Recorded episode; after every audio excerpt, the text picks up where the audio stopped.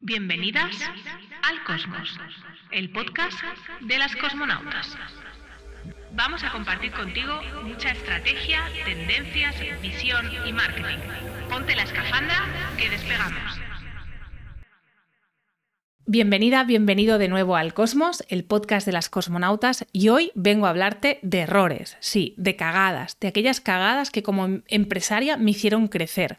Voy a contarte esos pasos que, bueno, que no estuvieron del todo finos, pero que con el paso del tiempo me ayudaron a crecer. Te quiero compartir los aprendizajes que me han hecho más empresaria. Y el primero, y esto mis compañeras, mis compañeros de marketing seguramente lo reconocen, yo era un poco lo que voy a llamar una todera. Lo hacía todo. Te escribía post para el blog, te hacía una web, te escribía al social media, te hacía de community manager, todo esto lo que hacía era que mis servicios em, se iban acumulando y por tanto mi facturación era más grande para una sola empresa. ¿Qué pasaba con esto? Que no tenía estructura para, para hacerlo todo. Era imposible que supiera hacerlo todo una sola persona, que en este caso era yo, y los cuatro colaboradores que tenía en mi entorno. ¿Qué pasaba? Que cuando un colaborador me fallaba, o no, yo qué sé, se iba de vacaciones, se ponía enfermo, no, cosas normales. Yo asumía el rol de todera, de lo hago todo. Y esto de cara al cliente es muy cómodo pero poco honesto cuando tienes una agencia pequeñita, que era en aquel momento era mi caso. Bueno, y de hecho en este momento sigue siendo mi caso. Ahora tengo gente contratada, pero seguimos siendo una agencia pequeña que hace una cosa muy bien. Y el resto, bueno, pues podemos ayudarte, pero donde hacemos las cosas bien es en una cosa.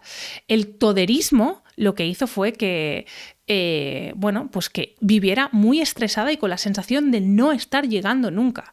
El toderismo y esa sensación de no estar llegando a todo nunca también me hizo eh, coger una súper mala costumbre que te contaré más adelante, que básicamente era no mirar el tema dinero y horas dedicadas. ¿Qué pasa? que si no miras esto, no eres rentable, si no eres rentable necesitas un cliente nuevo al que le vas a hacer toderismo y que por tanto el servicio no va a ser de la calidad que yo creo que eh, mis clientes merecen. El toderismo fue para mí el gran primer error que, que sufrí o que cometí cuando empecé a emprender allá en el 2011 con este proyecto. Es verdad que trabajaba para multinacionales y este tipo de clientes requerían una atención de un tipo pues un poco toderista, querían trabajar con agencias que pudieran hacerlo todo y realmente yo no estaba preparada para eso. Luego me pasé a la demasiada especialización. Me pasé totalmente de toderista a un nicho, hipernicho, hipernicho, tan nicho que no me permitía tener un negocio. Entonces, eh, este hipernicho lo que generó es que sí, me contrataban muchísimo un perfil de empresa pero había muy pocas empresas de ese perfil. Y sí, me podía ganar la vida mucho mejor que como toderista porque tenía unos mayores fees y, em, la gente me venía por referencia, por referido, no, no, tenía que hacer grandes esfuerzos en marketing, pero enseguida vi que esto no era escalable o que me iba a buscar otro nicho o eh, esto no era escalable y que me quedaba en un sueldo. Siempre digo, no emprendas para tener un sueldo, o sea, tener, es que trabaja para otro, es mucho mejor. Eh, emprende porque tienes una visión más grande que esa. Después cometí otro error de manual que mis compañeras y compañeros de marketing, comunicación, branding van a reconocer muy bien, que era no diferenciar mi urgencia de la urgencia de un cliente. O justamente lo contrario, no diferenciar mi paz de la urgencia de un cliente. Un cliente puede tener urgencias, claro que sí, yo las tengo como clienta, pero no pueden ser urgencias reiteradas. Un cliente que tiene urgencias reiteradas tiene una mala organización interna que si no sabes limitar, no sabes poner un límite, va a comerse tu organización interna. Puedes ayudar a tu cliente a tener una mejor organización, puedes ayudar a tu cliente a, tener un buen plan y que podáis, eh, este problema se pueda eh, pues subsanar. Y hombre, claro que todos tenemos urgencias, yo no digo, no digo que no, pero si todo el tiempo, mi tiempo está comido por urgencias de los demás, lo que pasa es que mi paz mental desaparece Y ya no os hablo del plano personal, os hablo del plano puramente profesional. Una profesional sin paz mental es una mala profesional que te acompaña. Por tanto, como profesional del marketing, de la comunicación, te recomendaría poner un límite y, oye, acompañar a tu cliente a tener una mejor organización. Y por otro lado, si eres un cliente, te recomiendo que no trabajes con gente que no tiene paz mental, porque ¿cómo va a afrontar la estrategia Mm, en los copies, el social media, cómo va a atender a tus clientes si es tu community manager si no tiene paz mental. De una forma desordenada, estresada, eh, agobiada, y no es lo que quieres para tu empresa. Mm, si, si esto siempre digo, si, si, te cambias de cliente a proveedor, enseguida lo ves. Enseguida lo ves. Em, de otro lado, el cuarto error que cometí que me hizo crecer como empresaria es no valorar mi tiempo y mi negocio y poner siempre al cliente por encima. Algo que me pasa a mí, como puedes ver con el tema de diferenciar la urgencia, es que soy una persona de servicio, me gusta estar al servicio de los demás, me gusta ser una herramienta de crecimiento para los demás.